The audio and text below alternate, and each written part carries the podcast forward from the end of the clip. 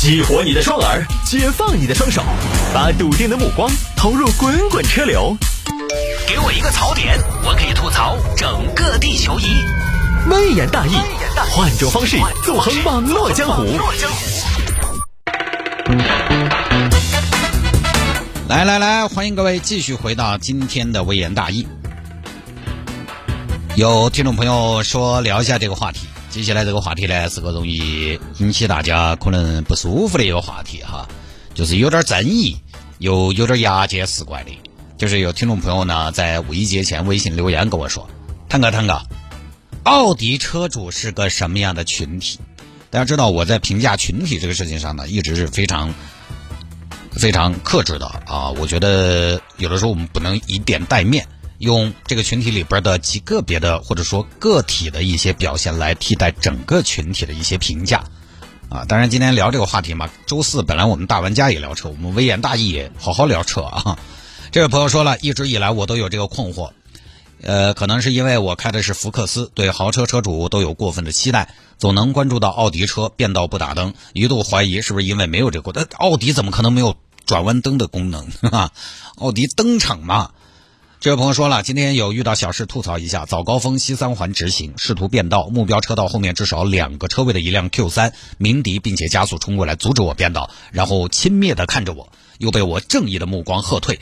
作为一名定居十多年的外地人，我第一次深刻理解了什么叫胎迷，嗯，眼这个词的深刻奥义。所以我要继续挣钱，买辆奥迪，用高素质表现为奥迪车主证明。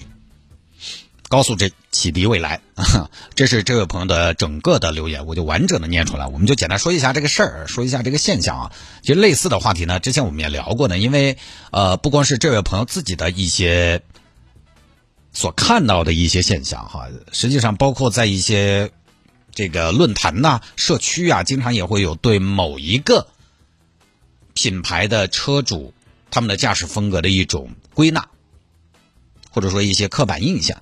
但是你非要说奥迪车主是什么样的群体，其实呢，以奥迪的保有量来说，说不到那儿去，因为奥迪品牌呢，它现在从二十万到两百万的车都有，它车型太多，覆盖面太广了。不要说根据品牌去分析性格，你就是用品牌去分析经济实力，你都看不出个所以然。为什么你觉得路上总能关注到奥迪车变道不打灯呢？这个实际上严谨的说。没有证据显示奥迪变道打灯率显著低于其他品牌车辆，其实也没有这样的统计。所以这位朋友其实在他提问的时候，他自己就说了，可能是对豪车车主有过分的期待，因为它保有量很大，所以你总能看到它，看到它呢，并且记下来。这个其实也有个注意力的问题，这个我觉得是一种视觉上的一种误差吧。呃，我不知道这个叫不叫幸存者偏差，就是你会格外的关注到某一些品牌的车。你这说奥迪车主有问题，那网上说宝马车主有问题的也不少，那网上说丰田车主乱开的也不少，网上说霸道车主乱开的也不少。为什么？因为它保有量大的嘛。还有呢，就是这些车，因为它品牌相对强势，保有量大，所以你对这些车呢印象也比较深刻。每次遇到了你就记得很清楚。就跟我经常说，我不知道大家有没有注意到哈，收音机前各位听众朋友，你买了某一款车，你就会发现路上到处都是这款车。除非是真正的特别特别小众那种车，比如说这两年你买了特斯拉，你会发现街上到处都是特斯拉；然后你买了奔驰，你会觉得路上到处都是奔驰；你买了宝马，你会觉得路上到处都是宝马。然后等你有一天买了五十万以上的车，你在路上就就什么呢？你就只看得到五十万以上的车了。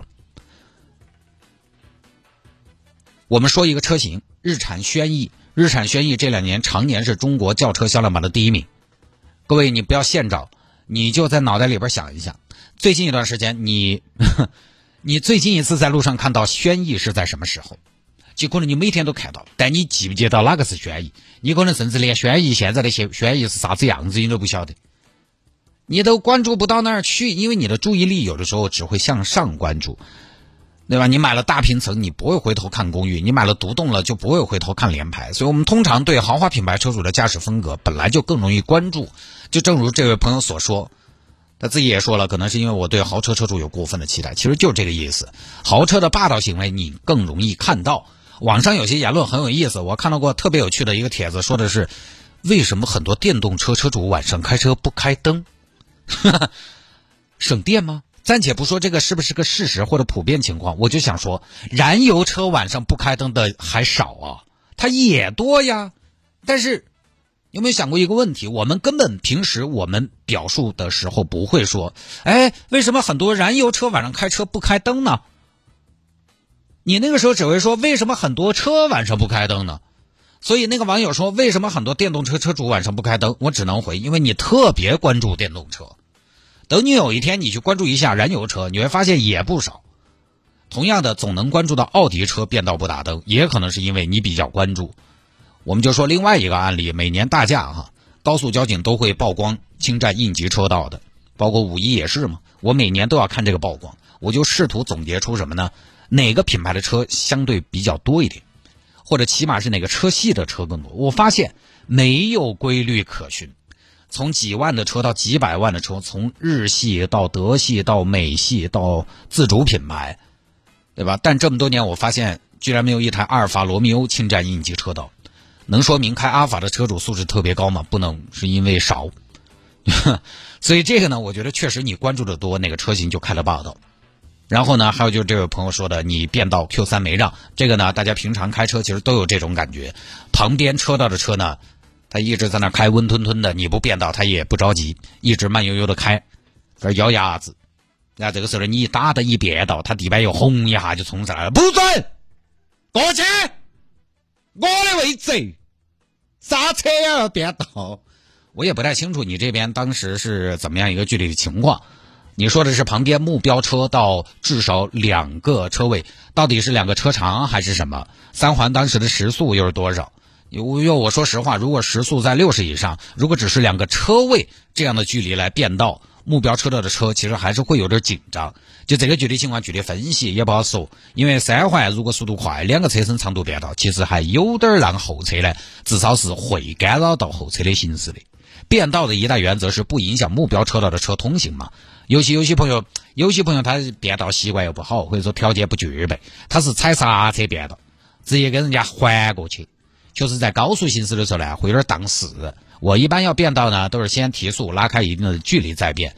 啊，当然具体我不清楚当时的情况，就是说这么变道的一个礼仪吧。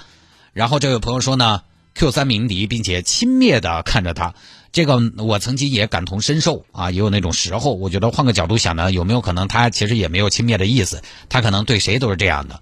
因为我以前也讲过嘛，我以前开思域在高速上超了一个三二零 GT，因为它开得很慢。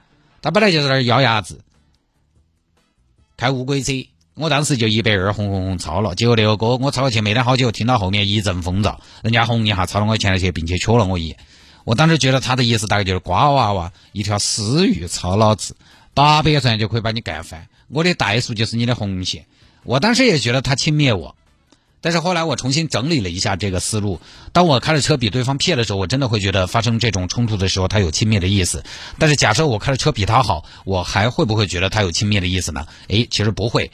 我举个极端的例子，你开个库里南，一个车对你不太礼貌，你不会觉得他是轻蔑你，你只会觉得他是个二流子，没有文化，没有素质，肥头子。我甚至会觉得你可能会产生那种心理，你可能会产生这种就是觉得对方很可怜的心理。哇！控制情绪的能力这么差，活该你开奔驰，我只能在库里南，啊，那不是没有道理的，对哈，就是当你开的车比对方好，你就不觉得他在轻蔑了。豪车都是嘛，我看路上的豪车，我都觉得四平八稳的。豪豪车车主都是开出来不开快，他其实反倒不会踩到红红红的。而且现在成都市面上，说实话，你开个普通的奔驰、宝马、奥迪，并不会有什么太多优待。你开个几十万的车、十几万的车。该不让你还是不得让，十几万的车还不在你后头莽起是按你的喇叭，车价根本不耽误人家按你喇叭，知道吗？我有次开着我自己的车，给了一个路上龟速的风范的喇叭，人家那个风范撵我一直撵到建南大道高速入口，还好我当时路比较熟，穿得快，迅速的并入直行上三环的车道，他呢走错车道要等红灯，不然可能我就遭风范车主干了。就是其实现在路上发生冲突，一般的什么豪华品牌已经不太看车价了。除非啥子法拉利那种级别，可能就是哎过了关我敬你是条有钱人。